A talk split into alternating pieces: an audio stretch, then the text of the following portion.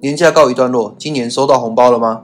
或者你已经是发红包的那位长辈了？其实，不管你是收红包的还是发红包的，过年这段期间的团聚时刻都充满喜气，难免打打牌、买个彩券拼个新年手气。然而，意外之财也在这一段期间大幅喷发。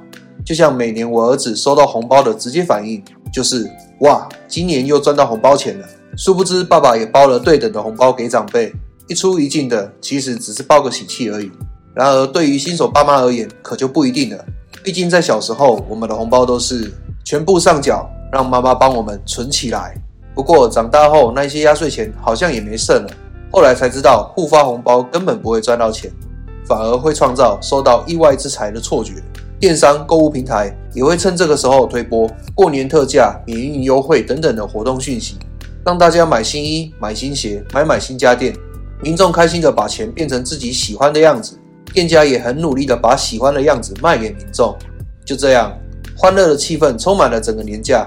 然而，红包、刮刮乐中奖、小赌赢的钱，这些平常几乎不会出现在生活里的事，也无形中让心理账户产生了错觉，创造出的快乐感也能大大的增加。自然的，孩子想买鞭炮，太太想买新包，亲友推坑集资买彩券等等巴拉巴拉的，钱就会很容易被这样的氛围花出去了。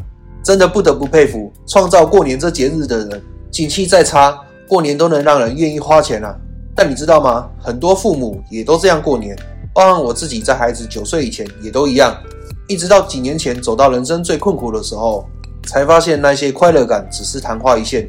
在接触正规的财务规划顾问专业以后，才知道孩子上国中前都是黄金规划期，以最基本、最初阶的压岁钱规划方式，都有机会在孩子上国中后。本金快翻倍，甚至能有机会在上大学时翻到二点五倍。然而，这一切取决于父母们的财商心态，还有你有没有能力守下这些意外之财。如果你是未来有计划生孩子的准父母，把影片看完，有机会教出报恩的孩子。如果你的孩子已经上国中甚至高中了，也不要懊悔自己错过几年黄金规划期，可以趁年假刚结束把这些知识学起来，也许有机会减轻未来养育孩子的压力。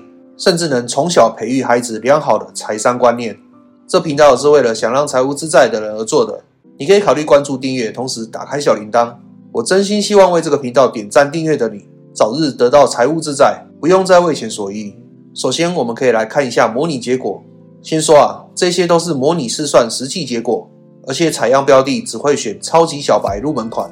以台湾的正常学龄儿童到上国中之前，基本上都是以十二年为基础单位。也就是孩子国中前至少有十二次过年。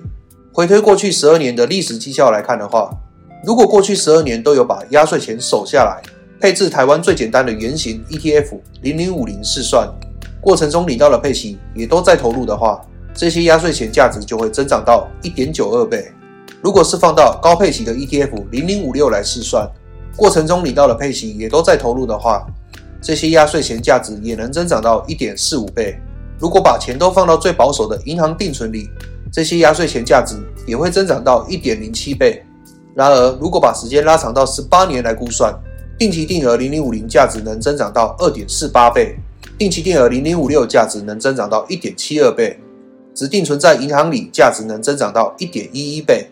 好了，以上这些试算结果闻起来很香，实际上大多亚洲地区父母都难以做到，或者是有些父母做了一两年就放弃了。原因不外乎是出了以下这两个问题，第一个就是不清楚养孩子要花多少，心理账户把父母的花钱几率全部打乱。如果我们以台湾国立教育的基本开销，再加上基本的课后辅导、安亲补习费，撇除砸大钱就读私立学校的费用不算，光是上国中前的学杂费加上生活费用，以教育部统计，平均金额就要一百七十九点八万，再算上国高中，平均金额就要一百零五点八万。就能算出养孩子到十八岁的基本费用，把这些钱平均到每个月大概是一万出。如果没考到学费比较便宜的国立大学，大学四年下来了总开销平均是九十七点六万，再算上保险，四百万只是刚好而已。我不是故意要放大这些金额来吓大家，我相信每个孩子都是父母亲爱的结晶，只是原本纯粹的爱碰到现实层面问题，结果才发现只是自己没先从结果回推，用四百万回推到大学毕业的二十二年。平均每个月就要花一万五在孩子身上，然而，十八岁以前最花钱的就是学龄前，因为不是自己下来带，就是要请保姆带，自己带就不能工作，请保姆就得花钱，每个月至少要花两万二在小宝宝身上。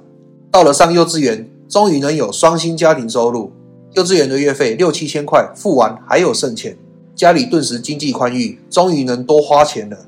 一直到孩子上国小，学杂费变更便宜，很多父母在这段期间开销变得超随性。再到了国中、高中后，零用钱慢慢增加，双薪的收入也慢慢无法那样随性消费。最后到了大学，才发现压力突然变超大，不想给孩子背学贷的，没办法也只能贷。嘿，其实，在那段开销减轻的甜蜜时期，就是最适合父母规划理财的黄金时期。钱没有不见，只是变成你喜欢的样子。不过，孩子压岁钱就会不知不觉花掉。但其实，在国小时期，如果能做一些调整。像是一样能旅游、娱乐、增进亲子关系。从目标回推，如果每月要先预存一万二，但是实际算下来每个月可以存到一万五，那一整年下来等于有三万六可以运用。虽然不能出国，但也能玩得很开心呢。但是啊，大多家庭可能只存五千，甚至不到，甚至有人会把这些压岁钱领出来花掉。再加上正在学习认识世界的孩子眼里，可以跟爸爸妈妈出去玩，肯定是最棒的。想买什么玩具，直觉都是先问问父母。父母没钱或不想买的话，就得吃闭门羹。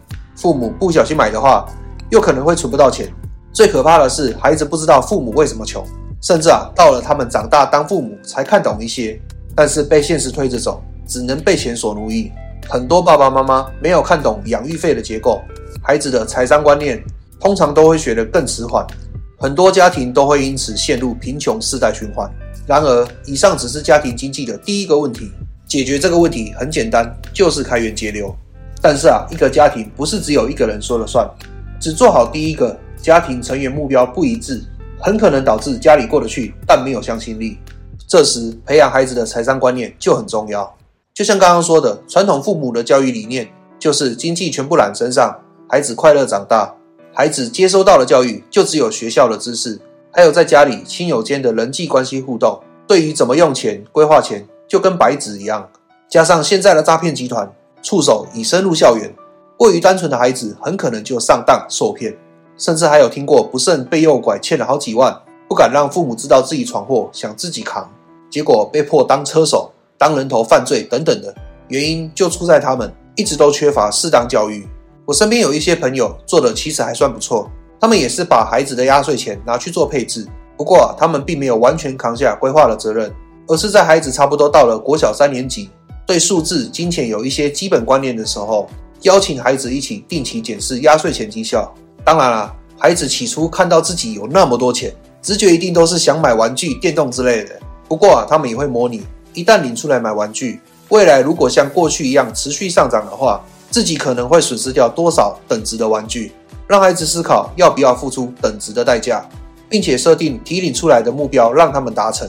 一方面是能让他们提早练习延迟消费，一方面是能让他们学习承担付出代价，不是不买，而是学习得到以前先付出。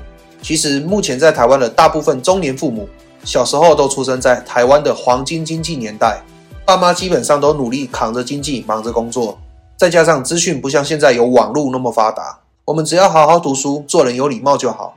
那些财商观念等出社会自然就会知道。如果再把以前爸妈教的那一套带给孩子，可能会发现孩子才是真的输在起跑点。撇开那些出生含着金汤匙的孩子不算，未来大部分孩子比的就是谁先觉醒。毕竟孩子成年前，经济是在父母手上，从小就做好财商教育，就能变成资源，至少让孩子提早了解金钱的运作模式。不至于出社会后走太多的金钱冤枉路。以上只是举一些目前看到不错的案例。如果你有好的方法或想法，欢迎留言。以上就是今天跟大家分享的知识内容。如果今天在影片里你能找到一两句话对你有帮助，记得要点赞这支影片，这样以后演算法才会记住你要的知识，才会有更多这类的知识影片可以学习。你也可以把影片分享给朋友或家人，相信他们也会因为你的分享得到提升。或是你有什么想法，欢迎留言分享。我是 Alan，下次影片见。拜拜。